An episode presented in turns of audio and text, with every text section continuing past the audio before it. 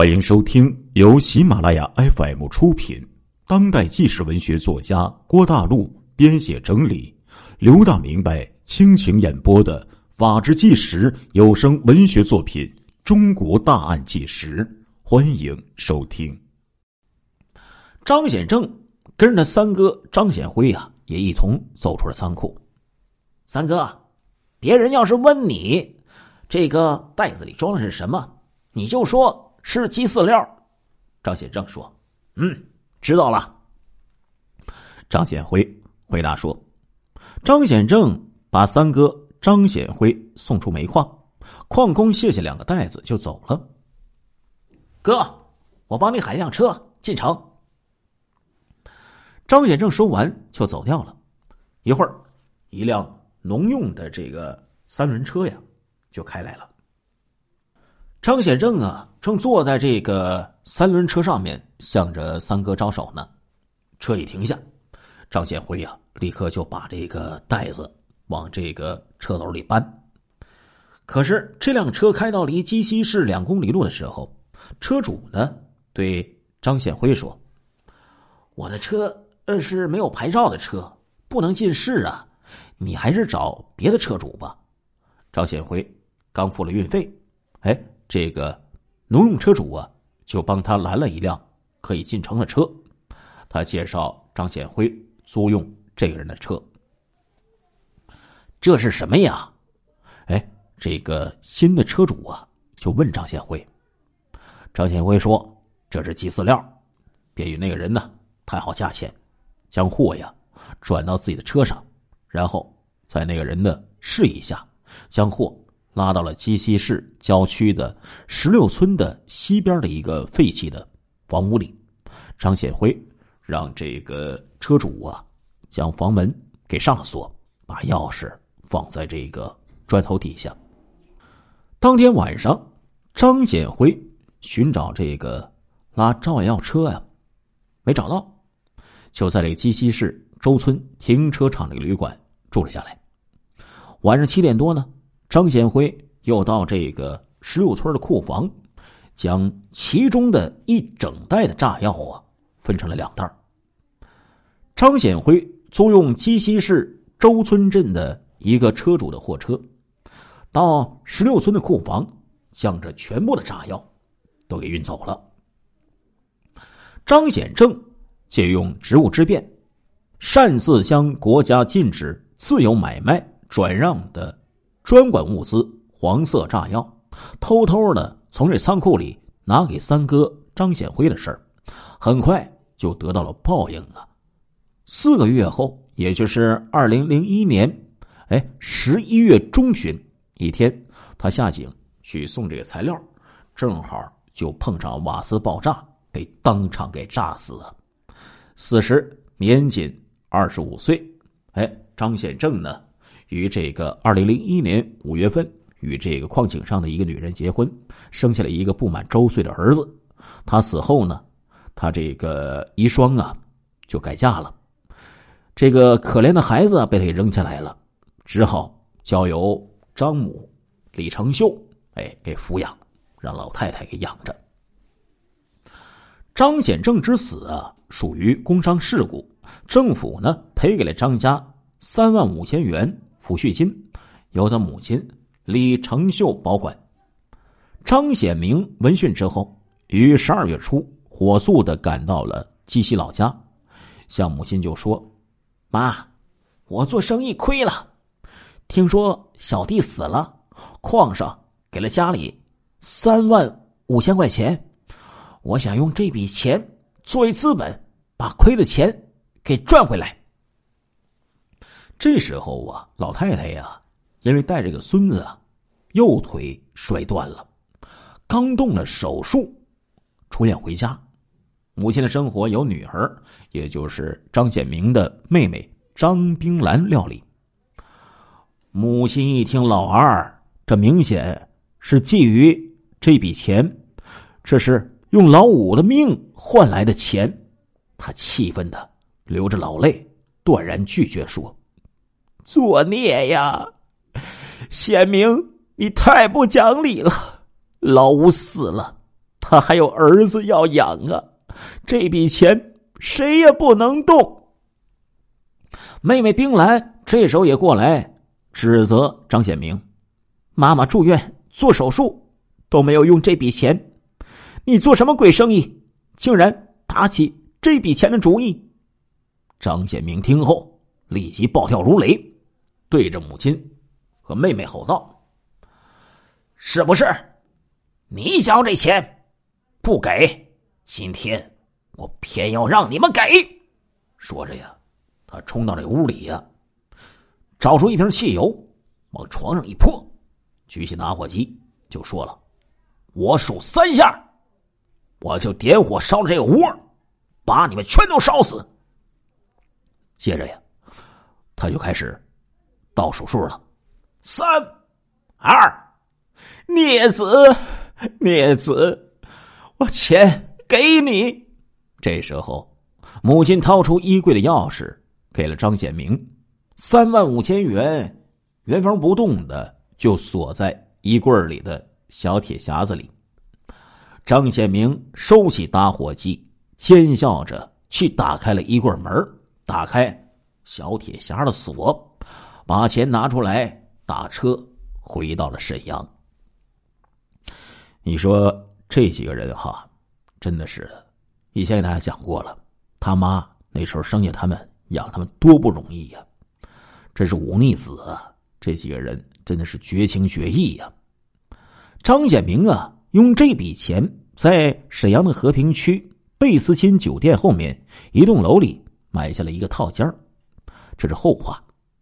炸药啊，运到沈阳的虎石台镇之后，由张显明藏匿在烧烤城店后面的空房子里。张显明啊。将枪、炸药放进了房间里的一个夹层的墙壁当中，再用一块三合板钉在了这个墙壁上。张显光为了测试威力，便拿了两根雷管和一根导火索，去了这个郊区啊一个大沟里试验了一下，哎，感觉威力够足，这就放心了。为了防潮呢。张显光把这些东西啊，用一个塑料袋包好，放在了贴近灶房的墙边张显光觉得呀，只是试验了这个炸药的威力还不行，还要进行定时定向的爆破的试验。于是他把这个张显明叫来了，令他着手进行定时爆破的准备工作。为了做好遥控的爆炸装置。张显明特地前后十多次赶在这个银行押钞车来到的时候，去东顺城街一百五十一号的沈阳商业银行支行第一储蓄所的门前进行踩点和目测距离。他发现呢，这个押钞车呀总是停在固定的地方，也就是在储蓄所门前呢，大概有十五米到十八米这个距离。两名押钞员站的位置也是固定不变的，都是在这个车的左右两侧。宋朝元呢，提着现金的铁箱走的路线大致也是一样的。于是，他根据现场踩点的这些资料啊，进行了遥控炸药的试验。试验场呢，选在北郊煤矿一个废弃的坑道里。张显明认为，这里经常响着煤矿爆破煤层的爆炸声，附近的人呢都习惯了，不会引起怀疑。当张显明在这空道里面呢，安置了大概十公斤左右的黄色炸药之后，走出坑道，启动手中的遥控装置，轰隆一声巨响传来，浓烟滚滚。冲击波啊，使这个坑道边的小树都飞起来了。好，成功了！张显光啊，拍着手掌赞道：“他对这个爆炸的威力感到十分的满意。”时间就像飞梭一样转瞬而过，转眼之间，日历呢已经撕到了二零零三年的一月中旬，张显光一伙的爆炸抢劫银行的行动，经过精心的策划和为期近两年的长期的筹备呀，终于呢，一切准备就绪了，决定在一月十八号这一天进行。这会儿亡命之徒啊，进入了行动的倒计时，离十八号。还有三天，张显光就在这个租屋里召开了讨论会。张李五兄弟围在这个桌前展开了热烈的讨论。首先，张显光将这次行动的时间、袭击的地点、抢劫的目标和逃跑路线，以及人员分工合作的事项，向手下做了详细的讲解。为了让大家充分了解。这张显光啊，还一边说一边画了一张草图，在这个图上啊，标明了逃跑的这个行车的路线。末了呢，张显光说：“我在这里提醒大家，整个行动必须在五分钟之内搞定，因为一超过五分钟，幺幺零的警车赶到，我们就得成瓮中之鳖了。”现在呢，张显光说：“我们要立即着手要做的事儿，一是放置炸药，二是通过非常手段搞一辆面包车来作为行动工具，三呢是再演习一次全过程。”显明，借你那朋友的车不行吗？张显光问道。“不行啊，哥。”上次他就死活不肯借我了，我出多少钱他都不借呀。